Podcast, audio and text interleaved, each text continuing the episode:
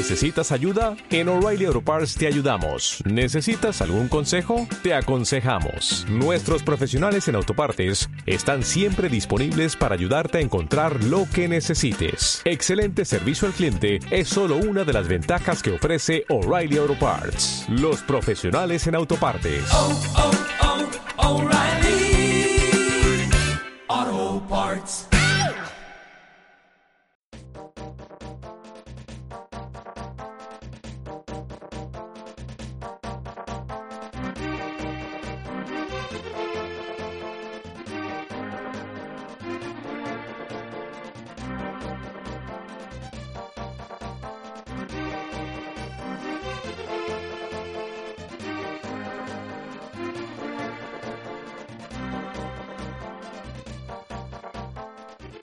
Hola amigos y bienvenidos una vez más al podcast de Vigilia Pretium Libertatis. Soy Pablo y en esta ocasión voy a tratar el tema del fenómeno ovni. Sí, ya sé lo que estáis pensando, ya sé lo que muchos estáis pensando, ¿no? Este tema es una chorrada, efectivamente, puede que sea una chorrada, pero normalmente el tema se ve desde la perspectiva del ovni, no del fenómeno. Y a mí me interesa el tema como mito contemporáneo. Se trata de un mito porque pretende explicar fenómenos o, sucesos con imaginación y sin ningún tipo de, de soporte experimental o, o científico. La consideración de mito también enlaza con un proceso muy curioso de sustitución de mitos más antiguos y la actualización de esos mitos antiguos en un mito moderno o contemporáneo, mejor dicho, como es el, el fenómeno ovni. Es decir, muchas cosas relacionadas con, con, este tema, con el fenómeno ovni, abducciones, eh, cosas sexuales, cosas así, tienen su origen o, o podemos ver testimonios muy similares en mitos en historias de hace muchos siglos cuando contactados o abducidos afirman haber sido víctimas de exploraciones genitales extrañas o incluso eh, haber tenido relaciones sexuales con, extraterrestres, esto a mí me recuerda a los incubos y a los sucubos mmm, de la edad moderna, ¿no? Esos demonios que entran por la noche y, y tenían relaciones con, con hombres o con mujeres. Los demonios podían ser a su vez eh, femeninos o masculinos. Luego está el, hecho de pues, contactar con el alienígena y, la descripción del propio alienígena como, alguien alto, de, pelo lacio y largo, una figura brillante. Pues esto nos recuerda, nos puede recordar a las hadas o, o, cuando los alienígenas son bajitos y cabezones. Esto no, nos puede re recordar a la imagen que tenemos de los gnomos o de los trasgos. Es decir, estos mitos eh, parece que perviven transformando las palabras, transformando los protagonistas y lo, los conceptos. Bueno, los conceptos permanecen, pero transformando las apariencias, la estética. Es como si hoy en día nadie se creyera que alguien ha visto un trasgo en un bosque, pero la gente estaría más dispuesta a creerse que alguien ha visto a un alienígena en un bosque. Y por supuesto tenemos pues, el, el, tema central del fenómeno, que son pues, las luces en el cielo, luces extrañas en el cielo. Pues desde muy antiguo ha habido testimonios de luces en el cielo que han sido explicadas con mitos. Han sido explicadas con mitos, pues bueno, pues mmm, muchas veces, o la mayoría de las veces, con algún tipo de trasfondo eh, religioso, y hoy en día, pues con otro tipo de trasfondo realmente religioso o, mitológico, pero bueno, eh, actualizado, actualizado a, lo que puede ser más creíble hoy en día. ¿Por qué deja de ser creíble el asunto de los trasgos y pasa a ser más creíble el asunto de los alienígenas? Yo creo que tiene que ver con, con la propia evolución de, del pensamiento contemporáneo, sobre todo hacia finales del siglo XIX, donde hay una, un gran cambio respecto a las posiciones de la gente eh, eh, respecto a la, religión. Algo que ocurre sobre todo en Europa, en Norteamérica, sitios donde, es más evidente la pérdida de sentido religioso y entonces aparece este relleno, ¿no? Más tardíamente aparece este mito o estos mitos de sustitución, pues eh, en Asia o, en América del Sur, sitios quizás más resistentes al fervor antirreligioso. Entonces es, es curioso esto, ¿no? Es curioso cómo estos mitos eh, permanecen. Hablo de mitos, me gusta mucho hablar de mitos, porque creo que hay que estar alerta y los mitos existen innumerables facetas de la vida. Vemos mitos todos los días, estamos rodeados de mitos todos los días. Los mitos, por una parte, pueden ser luminosos, pueden ser explicaciones con moraleja o fábulas. Poco problema hay, hay, con ello, ¿no? Siempre y cuando se sepa que se trata de relatos inventados. Muchas veces estos mitos son oscurantistas estos mitos pues, nos alejan de la, de la verdad. Creo que es malo alejarnos de la verdad porque alejarnos de la verdad significa quedarnos indefensos ante, ante las cosas que se nos aparecen delante. ¿Por qué es un mito el, el, el tema este de los ovnis? Bueno, pues porque es un relleno. Es un relleno que además coincide exactamente con la definición canónica de mito. Entendemos por mito aquellas explicaciones sobrenaturales de fenómenos que no podemos explicar de forma racional. Es decir, el mito es lo que hay cuando no hay logos. Esta cosa de los griegos, la razón. La razón hoy que está dominada por, sobre todo por las ciencias exacta, ex, exactas, eh, por las ciencias experimentales, también por, por, las ciencias teóricas, incluso por otras áreas del pensamiento que no tienen por qué estar ligadas exactamente a, las ciencias, sino a las humanidades. Es, curiosa la división entre ciencias y humanidades, igual que entre artes y ciencias. Eh, es curioso, ¿no? Cómo clasificamos los distintos saberes. Pero bueno, necesitamos algún tipo de mapa siempre, algún tipo de convención en la que ponernos de acuerdo para poder hablar, si no, eh, sería muy difícil. Cada uno diría palabras y las palabras tendrían distintos significados para cada persona y sería muy difícil entendernos incluso hablando el mismo idioma. Cosa que por otra parte continúa pasando. El fenómeno ovni es un mito porque, por ejemplo, el tema central que os comentaba, las luces en el cielo. Las luces en el cielo, pues cuando no se tiene una explicación de por qué hay unas luces en el cielo, se acude a inventarnos, bueno, pues esas luces son una nave extraterrestre. El fulcro de este asunto, el pivote, el eje de este asunto, es el es la falacia de la prueba negativa, el argumentum ad ignorante. No tener pruebas de la negación de algo prueba la existencia de ese algo. Es decir, no tenemos pruebas de que esas luces en el cielo no sean naves extraterrestres. Luego, son naves extraterrestres. No tiene ningún sentido. Esto es una falacia lógica. No tiene ningún sentido. Y, ojo, que ya eh, estoy, estoy yendo dos pasos por delante, porque ya estoy diciendo que no tenemos explicación para las luces en el cielo. Normalmente sí tenemos explicación para las luces en el cielo. O sea, en la inmensa mayoría de los casos sí hay explicación. A veces la explicación tarda en llegar. Uno de los casos de ufología más conocidos, el Kenneth Arnold, eh, Kenneth Arnold en, el año 46 en, en el estado de Washington, en Estados Unidos, pues bueno, volan, volando en un avión, en una avioneta, pues ve varias luces en el cielo y su testimonio fue que, bueno, pues se trataba de una especie de aparatos extraños que volaban en formación y de una forma muy extraña, además. Luego se supo que era, pues, eran distintos, distintos trozos de, de un asteroide en descomposición en las capas superiores de la atmósfera la incandescencia pues emitía esas luces, luego en formación, porque bueno, deja una estela que van cayendo trocitos, se va, se va partiendo, y por eso puede interpretarse como un vuelo en formación. Antes de Kenneth Arnold, la Segunda Guerra Mundial, la Segunda Guerra Mundial tenemos innumerables testimonios de ovnis, de, pilotos que afirman haber visto ovnis. Claro, hay muchos más testimonios durante la guerra porque hay muchos más pilotos eh, volando no porque los extraterrestres hayan tenido un interés especial en la guerra, que esta es una teoría que cuentan los ufólogos tranquilamente.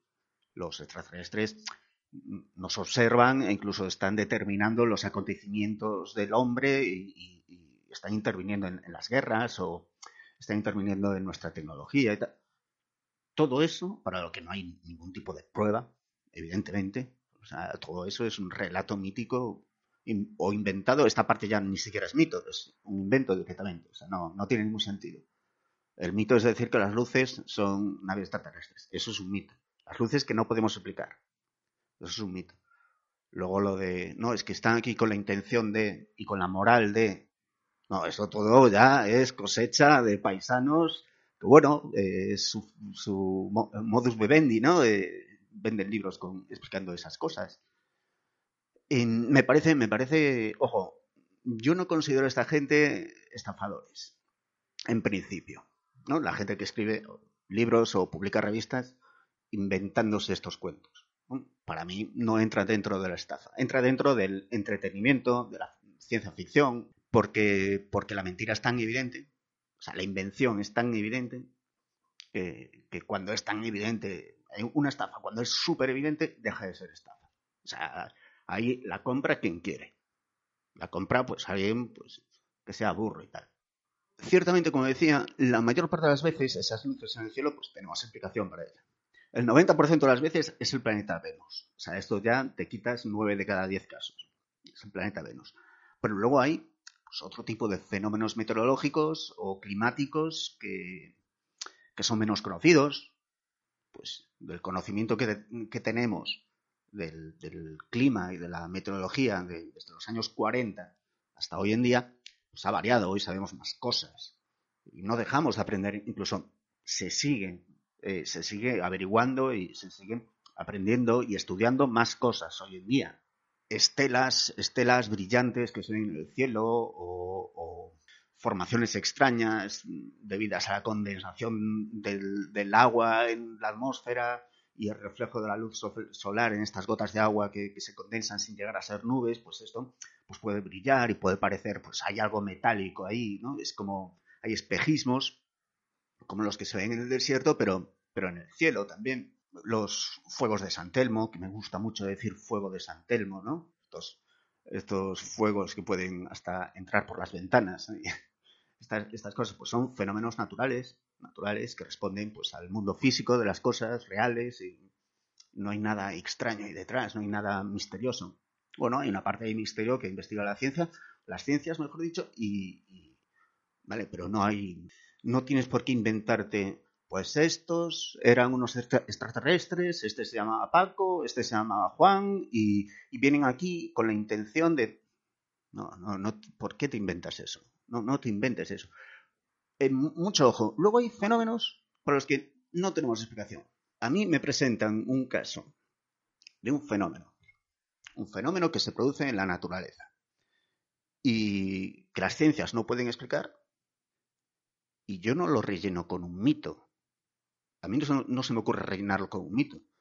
Mi reacción es, bueno, esto ya lo explicará la ciencia. No hemos llegado hasta ahí, bueno, esto hay que estudiarlo. Y habrá que determinar una posible explicación. Hay que emitir hipótesis, hay que tratar de reproducir las condiciones en las que se produjeron, eh, eh, en las que se produjo ese suceso, tratar de, investigarlo y sacar luego conclusiones y, ver si las hipótesis eran ciertas o no, falsarlas, etc. Un poco de método científico y estas cosas. Hay cosas que no tienen explicación. Y en la ciencia experimental, en las ciencias exactas, hay cosas que no se explican y hay cosas que no sabemos lo, mejor de todo es que normalmente las cosas que no sabemos o los límites que tenemos son conocidos. E incluso sobre lo que no sabemos podemos emitir juicios o podemos más o menos tener una idea de qué es lo que no sabemos. O sea, describir un poco lo que no sabemos, que es una parte del saber. Además, esto, e, es, muy curioso. Eh, si os perdéis un poco el ejemplo, el mejor ejemplo de esto que estoy diciendo, la teoría unificada de la física, ¿no? Una teoría unificada que explique los fenómenos gravitatorios, electromagnéticos, etc. No tenemos esa, esa teoría, no tenemos una ley universal de la física, pero sí sabemos qué características debe tener. Es decir, conocemos algo de lo que no conocemos. Esto, como veis, para flipar en colores, para alucinar, no hace falta acudir a mito ni a seres maravillosos. No, no, no, ya con lo que tenemos y con lo que podemos tocar, ya tenemos bastante donde, donde alucinar. ¿eh? Sucede una cosa, además, que en, estos mitos del fenómeno ovni, los hay que son muy retorcidos, especialmente retorcidos. Los hay, por ejemplo, hay gente que se llaman a sí mismos investigadores, Bueno, investigadores, a ver, investigadores. La palabra investigador igual se te queda grande, colega. Que dicen, no, no, es que esto de los ovnis, en realidad los ovnis no existen. Entonces, si te dicen eso, tú piensas, ah, bueno, una persona más o menos normal. No, no, pero es que luego viene la segunda parte. Los ovnis no existen, porque en realidad son un invento de los gobiernos para ocultar sus proyectos secretos y tal. O sea, es como el mito sobre el mito, ¿no? O sea, hay gobiernos en la sombra y tal y cual, y todo este fenómeno es para controlar a las masas. ¿Cómo, cómo vas a controlar a las masas? Teniendo a un fulano en medio del monte, mmm, medio esquizofrénico, el pobre, eh, diciendo, diciendo, bueno, inventándose historias y además empujado por otros que le creen y, que, le, que le hunden todavía más en su en su problema, en su problema mental. Que esto del, del campesino del medio del monte que es abducido, ¿por qué los extraterrestres abducen siempre a gente que no, es una cosa, o por qué contactan con campesinos, ¿no?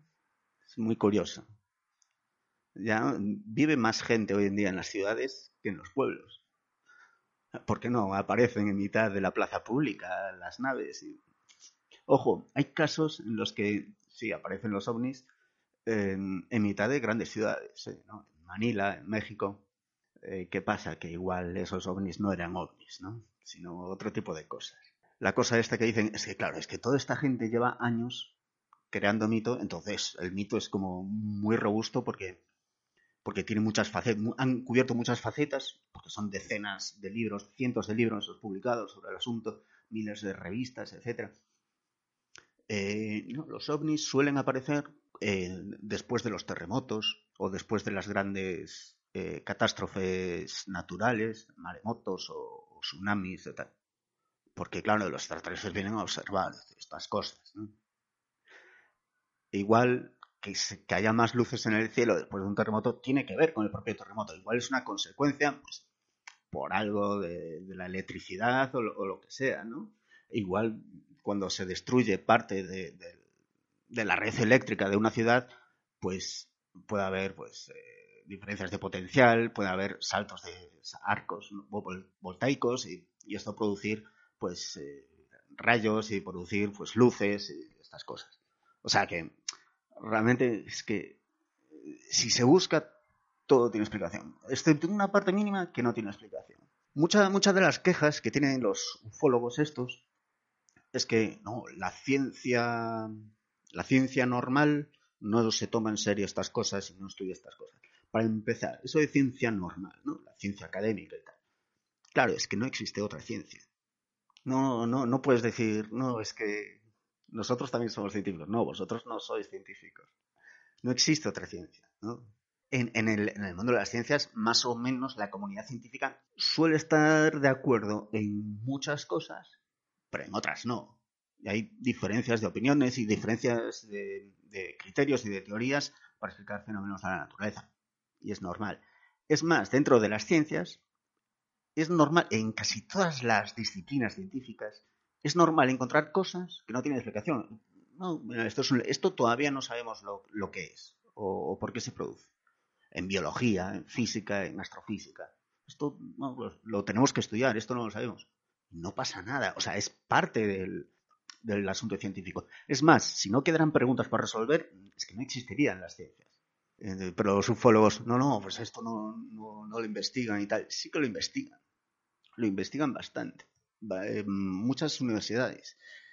Es más, no solo los científicos, sino también, eh, por ejemplo, científicos militares. En eh, el ejército del aire de Estados Unidos, las fuerzas aéreas de Estados Unidos, llevaron a cabo un programa de investigación del fenómeno ovni que duró 18 años, desde 1952 hasta 1970. 18 años para un estudio de campo recogiendo testimonios, recogiendo datos, eh, etc. Eh, 18 años me parece bastante robusto ese estudio. ¿no? No es lo mismo pues, que, estar tres meses en un sitio y, ya está. Un verano en un sitio, en un, justo en un desierto, y de ahí sacar todas las conclusiones. No, no, 18 años eh, en Estados Unidos y, y, fuera de Estados Unidos. Eh, estudiaron miles de casos, miles. Y al final quedaron sin resolver unos 700 casos. Bueno, sí, quedaron sin resolver unos 700 casos. Estamos hablando de la tecnología disponible en los años 50 y 60. Claro, probablemente hoy esos mismos casos estudiados con la tecnología actual y con el conocimiento actual, eh, pues en lugar de 700 casos sin resolver, pues especulo, ¿no? Esto, esto es una sospecha mía. Pues, en lugar de 700, mm, puede que hubiera 200 sin resolver. Claro, cada vez sabemos más cosas. Es normal. Y si el estudio, en lugar de hacerlo la Fuerza Aérea Americana en los años 50 y 60, lo llega a hacer, yo qué sé, pues, las legiones de Octavio eh, Augusto en el siglo I antes de Cristo, pues probablemente de miles de casos estudiados habría miles de casos sin explicación y la explicación serían mitos. Probablemente. Igual algunos sí que lo explicarían, ¿no? Pues eso es un planeta. Pues sí, eso, pues eso ya lo sabían. Esa parte de la ciencia ya la sabían. O sea, esto, esto, esto es un, una gran, un gran invento, ¿no? Lo de, ¿no? Es que manejan los gobiernos y tal. ¿Cómo de unas luces en el cielo sacas que maneja alguien a los gobiernos? O están entre nosotros y se ocultan. Adquieren forma humana. Hay, hay, hay extraterrestres con apariencia humana viviendo entre nosotros. Eso de qué puñetera luz en el cielo lo has sacado. ¿Qué base tiene eso? ¿Qué pruebas hay de eso? Volvemos a la prueba negativa, al argumento eh, de la ignorancia. No hay pruebas que demuestren que no haya extraterrestres ocultos entre nosotros. Luego sí hay extraterrestres ocultos entre nosotros. Que no, que eso no es un argumento, que eso es una falacia. Es justo pues un argumento degenerado. Es lo contrario de un argumento. Es una mentira y gente que escribe libros. Eh. Yo, estoy, yo estoy convencido de que muchos de los testimonios de contactados o testimonios de gente que ve cosas raras, ya no, ya no de los que hablan con extraterrestres, eso es un encuentro la tercera fase, ¿no? sino de los que ven luces en el cielo. Yo estoy convencido de que, de que la mayoría de los testimonios, o si no la mayoría, la mitad, son sinceros. Es decir, es gente que está convencida de lo que ha visto eh, gente que ha visto algo, no tiene explicación. La explicación que tienen más a mano son los cuentos de hadas. Los cuentos de hadas contemporáneos son los cuentos alienígenas. Luego lo explica con cuentos de alienígenas. Vale, está, acude al mito porque no, porque la lógica, la razón, la ciencia no llega hasta ahí, ¿vale? Sí, sí, y, y incluso que lo hace sin maldad. O sea, no, yo estoy convencido de que muchos lo hacen sin maldad. Luego los hay que, bueno, quieren buscar, eh, tienen algún tipo de problema mental, problema mental que no les provoca ver cosas, sino que se inventan ver cosas para llamar la atención. El problema mental tiene que ver con, la llamada de atención, ¿no? Pues quiero que me hagan caso. Esto es muy común. De hecho, esto es muy común y se suele confundir, en lugar de tomar como un problema mental, esto se confunde, se confunde con un rasgo del comportamiento. Como cuando, cuando alguien dice, tengo un primo que que es muy maniático y es muy suyo para sus cosas y tal. Eh, lo describe como un rasgo del comportamiento, como algo normal. Eh, cuidado. Igual es maniático, igual es normal, pero igual tiene algún problema detrás. Eh, hay una estadística, una de las estadísticas que más me gusta, una estadística global de las bestias, de las generalizantes y, brutales, es que una de cada tres personas sufre algún tipo de trastorno mental. No me acuerdo si era sufre algún tipo de trastorno mental a lo largo de su vida o, tiene algún tipo de trastorno mental, pues ya, ya durante toda su vida. Creo que el, detalle es importante, ¿no? Saberlo. Porque algún tipo de trastorno mental a lo largo de la vida no tiene que ser algo eh, extraño, ¿no? Mm, sufrir un accidente de, tráfico puede causar un trastorno mental en un momento, pero eso es algo pasajero, ¿no?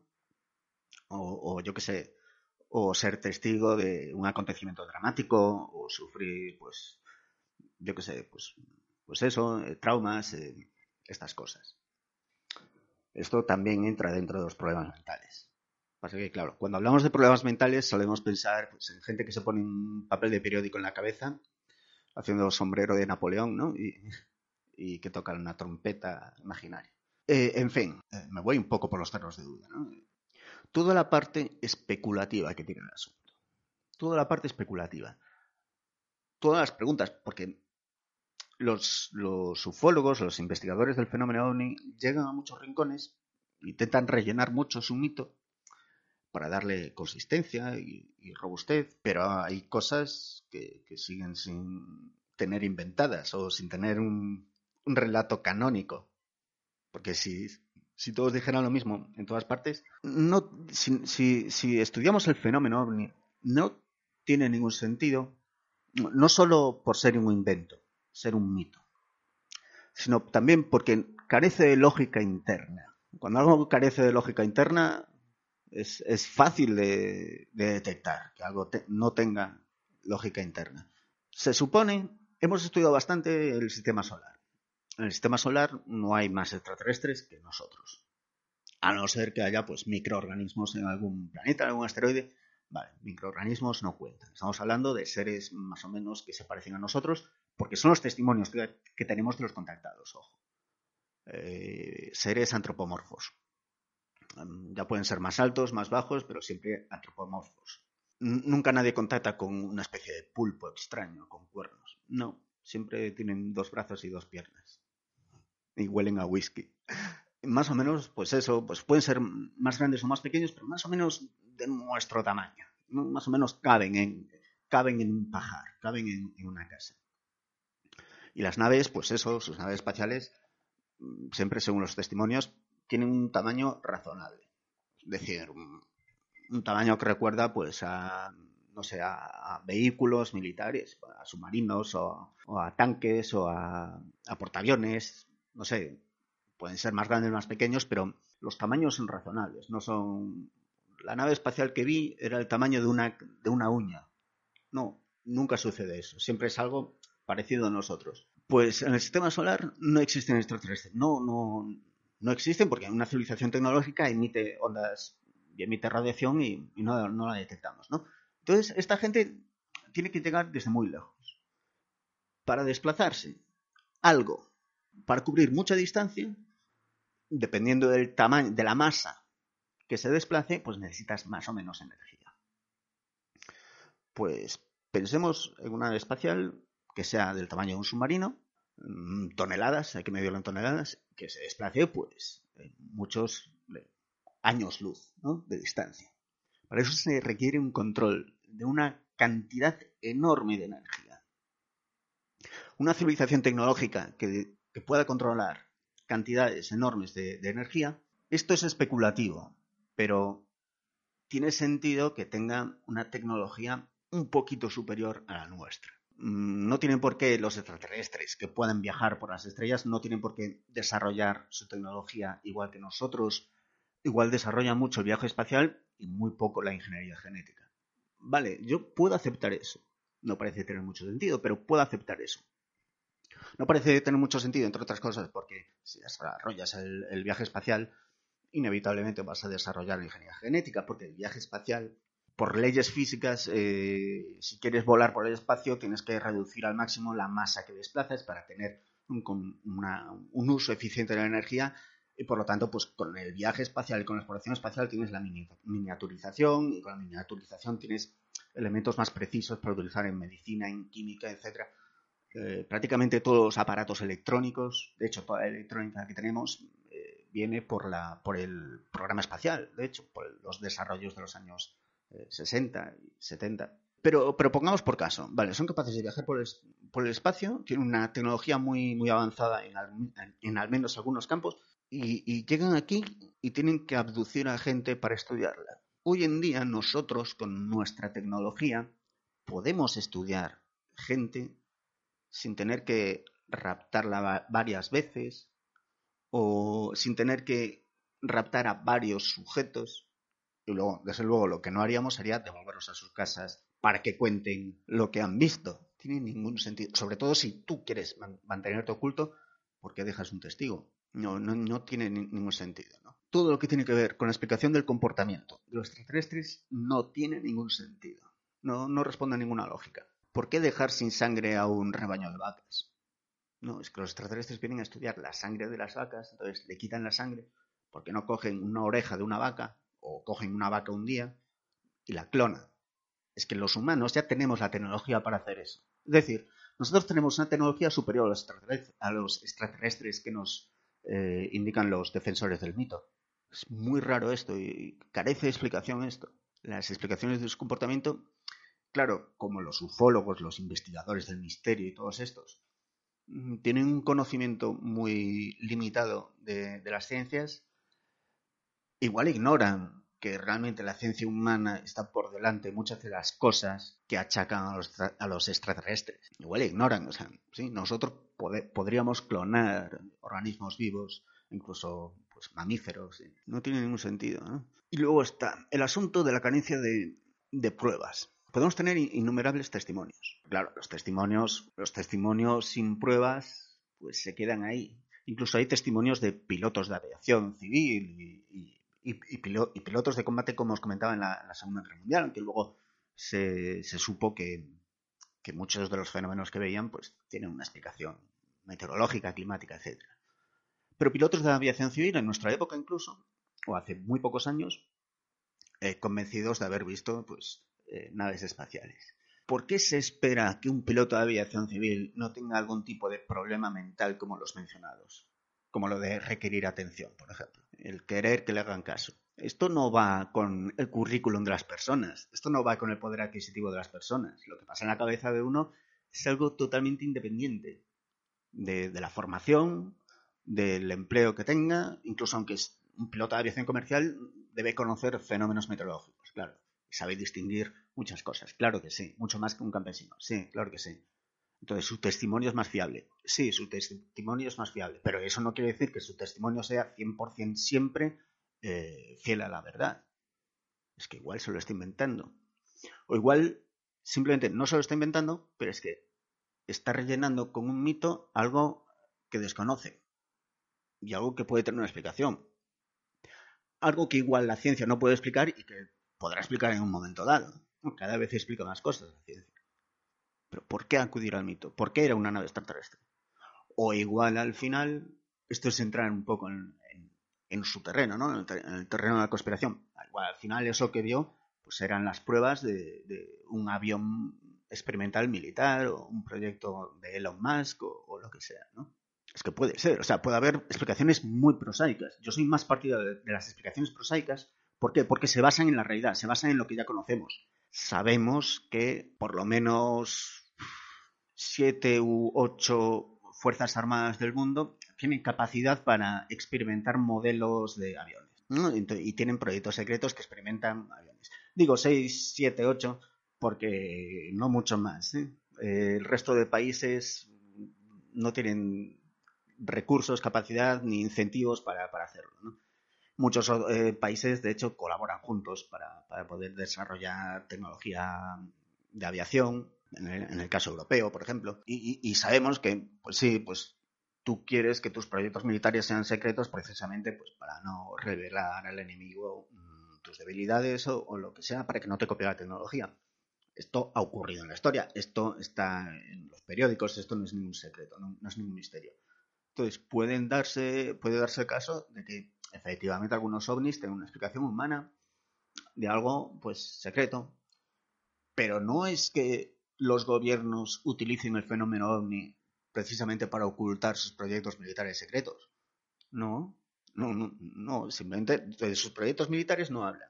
Luego ya son otros los que se inventan el fenómeno ovni. El fenómeno ovni, que tiene su origen, normalmente se pone el caso Roswell del año 47 en Nuevo México como origen del, fenómeno ovni. Yo creo que ese es el caso que da pie a la popularización contemporánea del fenómeno. Como os mencionaba antes, Kenneth Arnold, el caso de Kenneth Arnold es del año 46. Durante la Segunda Guerra Mundial no se le daba mucha importancia al asunto, pero durante la Segunda Guerra Mundial tenemos testimonios de, de pilotos que ven luces en el cielo.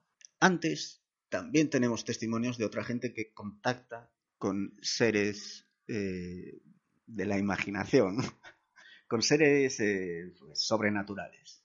Mm, más allá de los contactos pues, dentro, del, dentro de las religiones, pues con figuras, eh, figuras religiosas, ¿no? Puede decir, pues los pastorcillos de Fátima pues, vieron a la Virgen y tal, y eso sería un contacto alienígena. Bueno, entra dentro de las características del contacto con alienígenas o con trasgos. Bueno, has visto a la Virgen, es lo mismo que ver a, un gnomo o, o a, un, a un gris de ojos grandes. No solo en el cristianismo, claro, es que lo fácil es tener el ejemplo a mano, ¿no? Yo, yo creo que a la Iglesia eh, ya le han caído bastantes collejas sobre este asunto. En otras religiones sucede esto mismo, ¿no? Pues dentro del hinduismo que os voy a contar, donde además los dioses tienen tienen varios brazos y, y, cabezas de elefante y cosas así, ¿no? Son como, van con muchos collares, además son como más bonitos, ¿no? Eh, sucede en todas las regiones del mundo, en, to en, todas las, en todas las épocas y en todas partes. Pero es que antes incluso el, fenómeno como fenómeno ovni, incluso a finales del siglo XIX, pues hay una cierta popularización, justo coincidiendo con la popularización de los pulp, con el inicio de la popularización de la ciencia ficción como género. La ficción tiene su origen en 1818 con Mary Shelley, que escribe Frankenstein o el moderno Prometeo, ¿no? la novela del profesor Frankenstein, del doctor Frankenstein. Pero lo escribe con novela y luego es a finales del siglo XIX cuando se populariza el género, ayuda mucho pues Julio Verne en la segunda mitad del siglo XIX, H.G. Wells. H.G. Wells, que en el año 97-98 del siglo XIX escribe La Guerra de los Mundos, que vienen los marcianos a la Tierra. Vienen pues en navecitas y tal. Es decir, que ya la gente ya está, pues bueno, asumiendo el nuevo mito, asumiendo, eh, sustituyendo el viejo mito por el nuevo mito. Durante todo el siglo XIX, que es como una época de, ay, la razón y la tecnología nos van a llevar al futuro y estas cosas y va a mejorar nuestras vidas. Mira los ferrocarriles, los telegramas. Es una época de grandes cambios. Es una época en la que se hace mucha propaganda de acabar con la religiosidad y sustituirla por, por la ciencia, ¿no? Incluso, pues bueno, pues la ciencia en pañales en esa época, pues había ciencia muy absurda como la frenología o la eugenesia. Y entonces puede que venga de ahí, ¿no? Que se empezara a popularizar al mismo tiempo que las novelas de, de Acentavo a finales del siglo. Y de ahí que se vieran, haya muchos testimonios en la década de 1890 sobre cigarros luminosos que se ven en el cielo y tal. Bueno, también coincide con la época de las pruebas de los primeros eh, dirigibles, justo con forma de cigarro. Y sí, dentro de los dirigibles, la gente para observar lo, los instrumentos necesitaba tener las luces encendidas. O sea que al final todo esto empiezas a tirar del hilo y que te queda poca cosa. Pues que incluso antes del siglo XIX, antes de finales del XIX, de forma retrospectiva, los investigadores del misterio y los ufólogos para para psicólogos, ufólogos, esta gente que se inventa cosas, los vendedores de crecepelos, eh, de forma retrospectiva, pues achacan al fenómeno ovni pues, cosas más antiguas. Yo que sé, pues hay un cuadro muy famoso, creo que italiano, donde, bueno, creo es un cuadro de temática religiosa, donde aparece una especie de Sputnik en el cuadro, una bola metálica con antenas, en plan, pues en una adoración de los magos o en algo así, o adoración de la Virgen o algo así aparece una bola metálica y tal, como parte de la como parte de la composición del cuadro.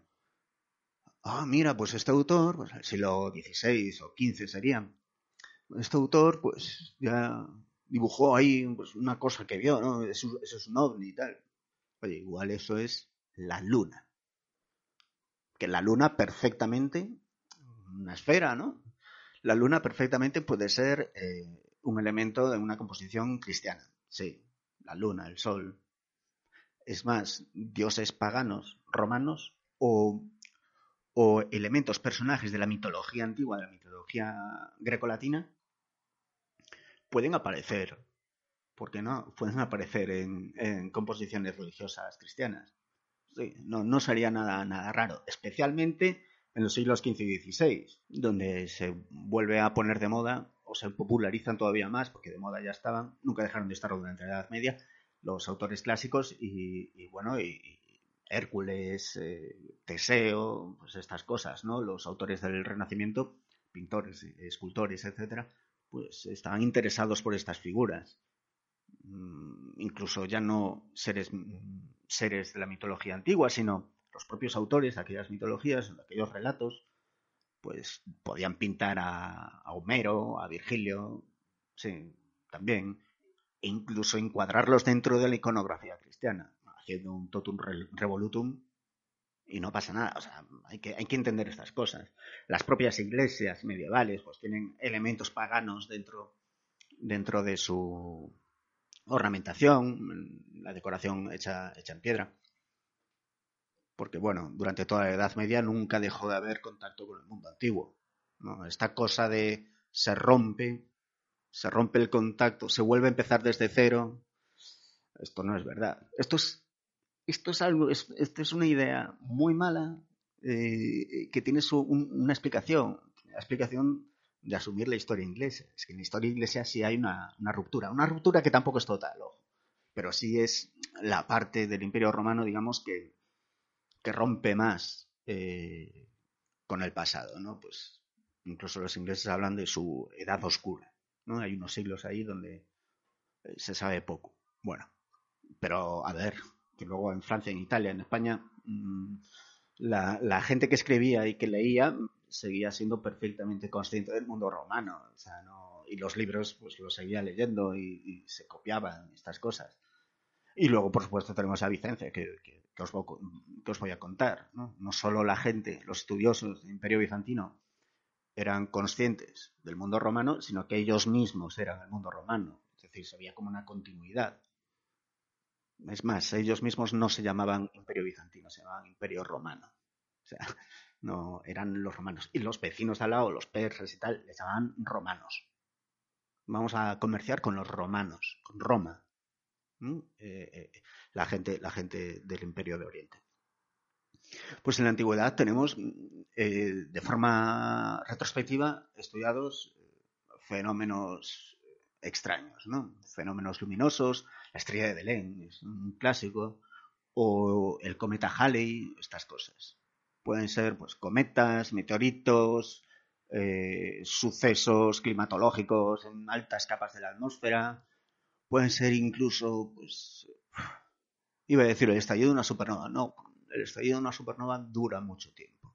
Entonces, mm, no, pero yo que sé, algo parecido, algún fenómeno, pues sí, de la física, de la cosmología, que no tiene por qué ser una supernova, pero puede ser otra cosa, otra cosa incluso que no sepamos. Y que ha ocurrido pues hace mm, 2000 años y, o 1500 años y no se ha vuelto a ocurrir, en- entonces tenemos un testimonio muy extraño en un legajo de un monje, no, entonces hubo una luz en el cielo durante tres días y tal.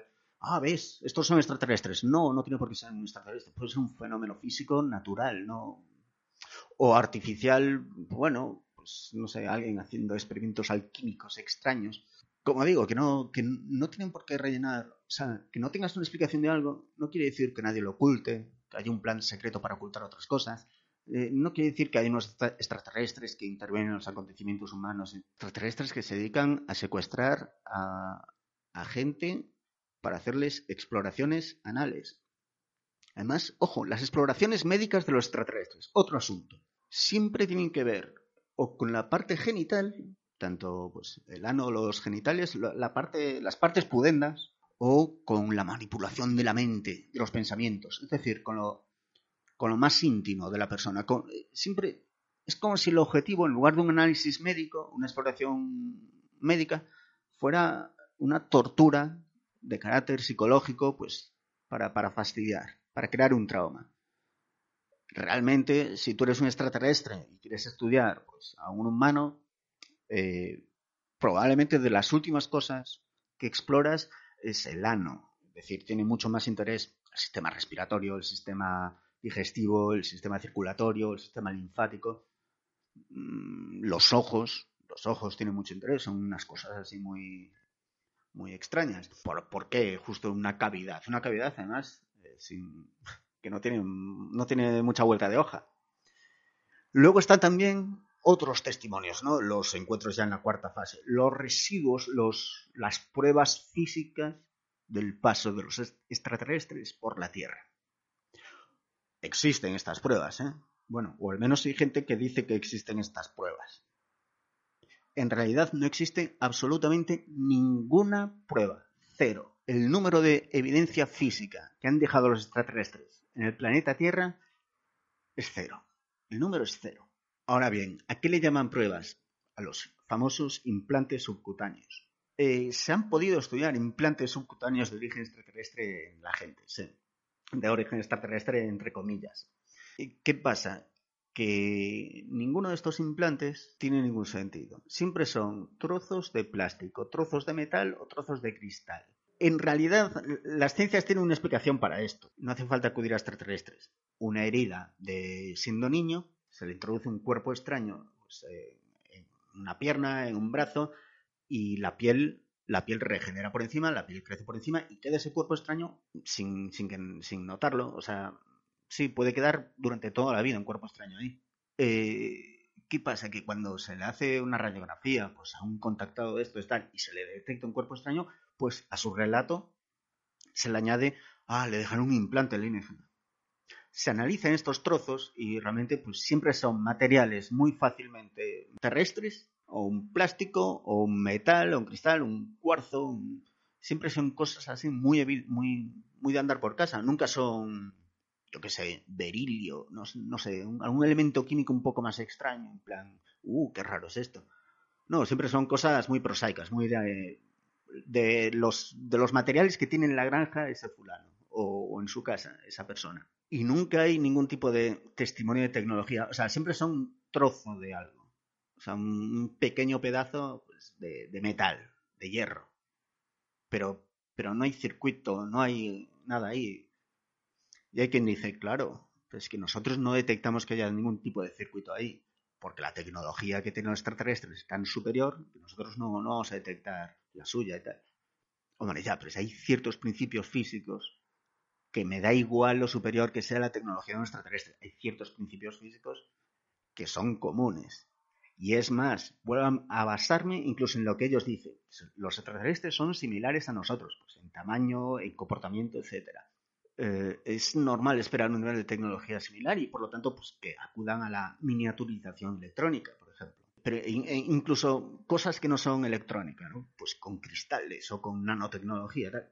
pues que nosotros, nuestra ciencia, ya está ahí. Y eso ya lo podríamos averiguar en un supuesto implante alienígena. Y nunca, nunca son eh, nunca son restos, pruebas de, de una tecnología extraterrestre. Siempre son trozo de un palo, un trozo de una pala, siempre son estas cosas. O sea, nunca, nunca, no, no, hay. Luego hay otro tipo de supuestas pruebas de la presencia extraterrestre en la Tierra. Campos quemados, ¿no? No, es que vieron una luz en el cielo y tal, y luego apareció la cosecha de maíz, apareció pues eh, quemada, o los árboles aparecieron sin hojas, como si algo los hubiera quemado y tal. Claro, bueno, es, probablemente la luz esté relacionada con, esas cosas. O no, igual, vete tú a saber. Pero en, un primer momento, como hipótesis, sí, la luz, pues sí, es que esa luz, vete, vete a saber, pues un fuego de Santero, un, vete, vete, a saber lo que ha pasado ahí. Pero ¿por qué dices que es una nave espacial? Es decir, yo no tengo pruebas de que sea un fuego fatuo, especulo en plan, bueno, puede ser un fuego fatuo porque hemos observado y hemos experimentado fuegos fatuos en otras partes del planeta y en otras épocas. ¿Por qué dices que es, un eh, que es, una nave extraterrestre si no hemos experimentado ninguna nave extraterrestre en ninguna otra parte del planeta? Es decir, ¿por qué tu hipótesis la pones al mismo nivel que la mía? Cuando la tuya es un mito y la mía es una teoría. Una teoría que puede ser falsada, que igual, que igual no tengo razón, igual eso tiene otra explicación, sí. Pero es que incluso, imagínate, igual es de verdad una nave extraterrestre. Pero es que en principio, como hipótesis de partida, no puedes decirlo porque no hay nada en lo que basarte para decirlo. Normalmente los humanos intentamos acudir a lo que conocemos para explicar las cosas que no sabemos. Comportamientos, eh, bueno, para, para, todos los fenómenos de la naturaleza y del comportamiento, etc.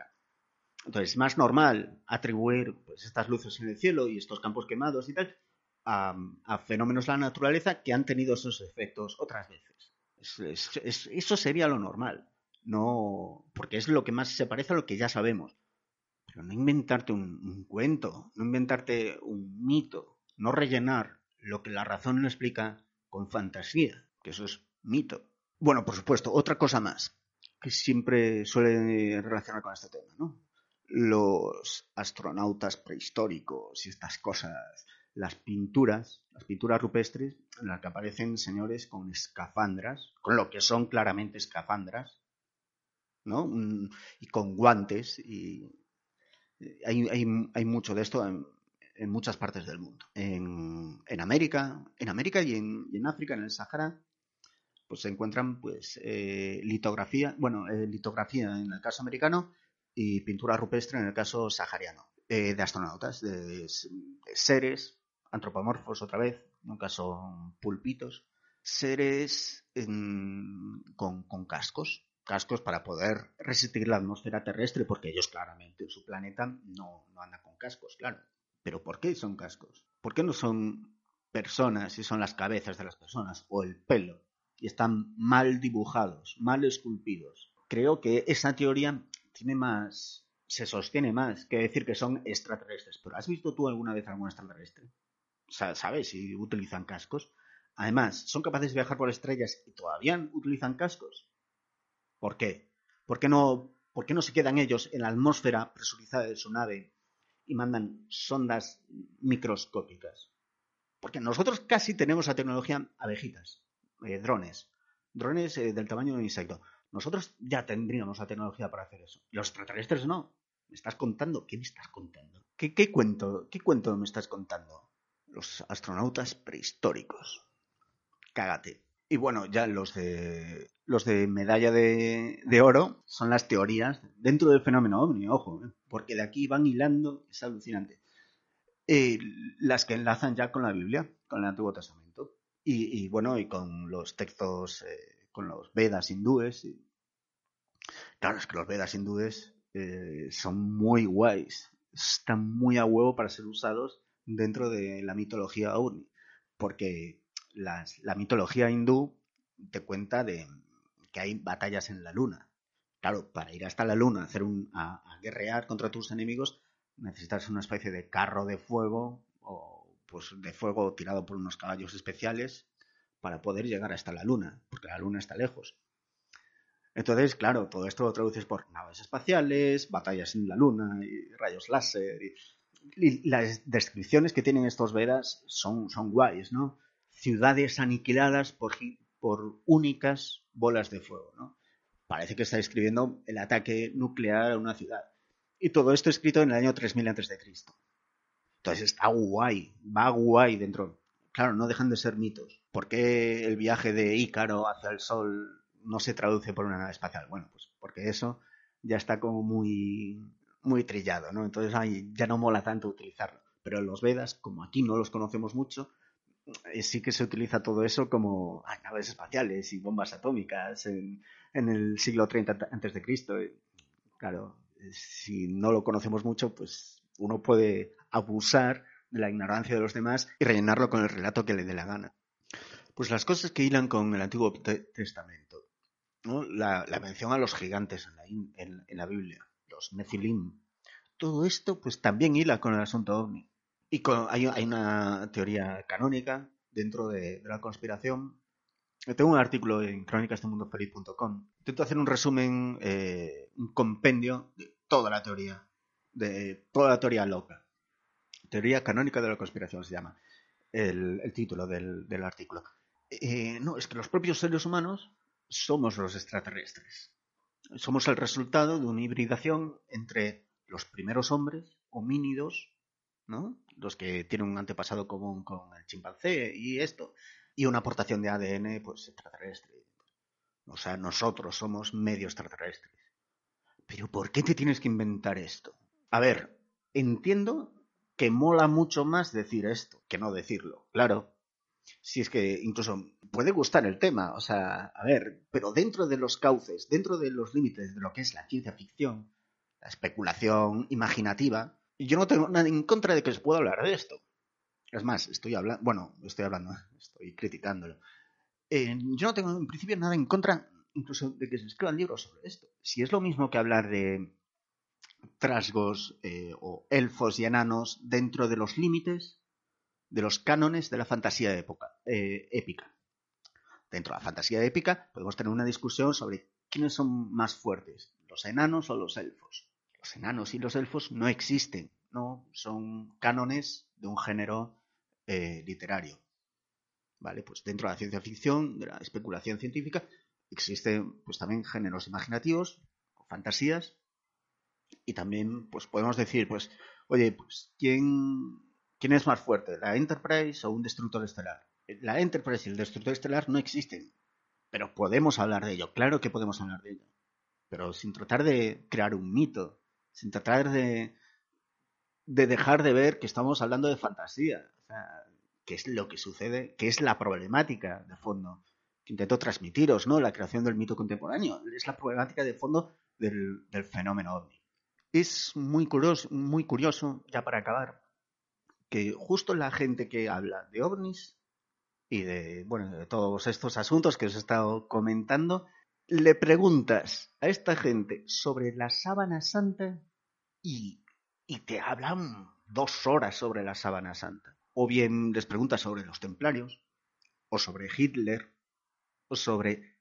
Hay una serie de temas que no sé por qué están juntos, que van en el mismo paquete. Si os fijáis en las revistas, en los programas de radio, de televisión, las revistas de que, que investigan los asuntos del misterio, hablan, han puesto juntos ciertos temas totalmente aleatorios, pero totalmente aleatorios. ¿Por qué están juntos estos temas? Eh, ovnis, nazis, fantasmas, momias, eh, Jesucristo, todas estas cosas van juntas. ¿Por qué no hablan también de cocina al microondas?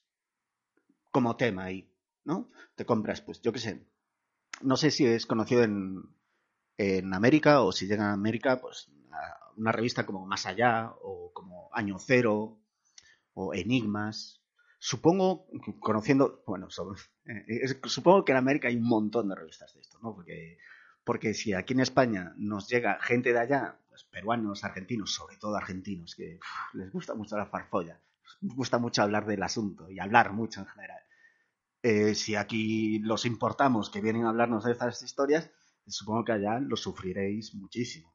Pues todas estas revistas, si os fijáis, pues tratan una serie de asuntos y no de otros.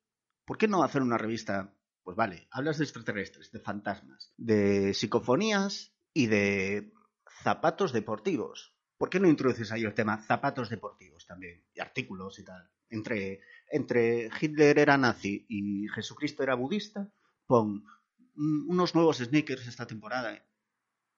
¿Por qué no? Total, es totalmente aleatorio tu criterio. O sea, ¿qué tendría que ver una cosa con.? Da igual. Pero ya han creado sus, propios, propias leyes. Los, los ufólogos, los investigadores del misterio, los parapsicólogos, han creado sus propias.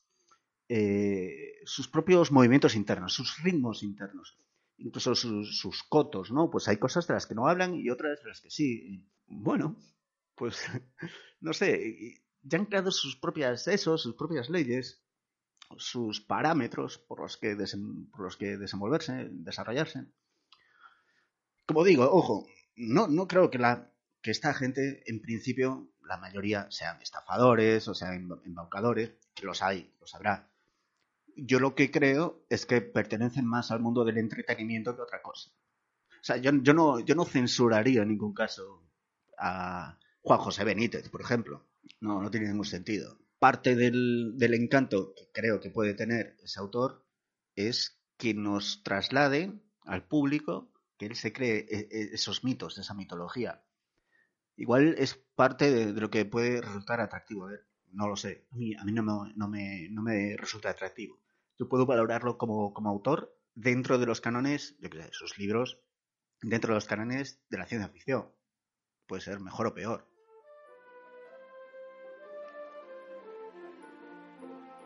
Y bueno, eh, hasta aquí, no me quiero enrollar más, quería introduciros un poco este asunto, eh, un poco este tema. Recordad que, podéis seguir el blog en crónicasdemundial.com, en Vigilis en Twitter, eh, por Facebook y suscribíos al podcast en iVoox y en iTunes. Nos veremos en otra ocasión. Espero que no más tarde que temprano. Esto lo he dicho bien, no sé si lo he dicho bien. Bueno, venga, hasta la próxima. Nos vemos.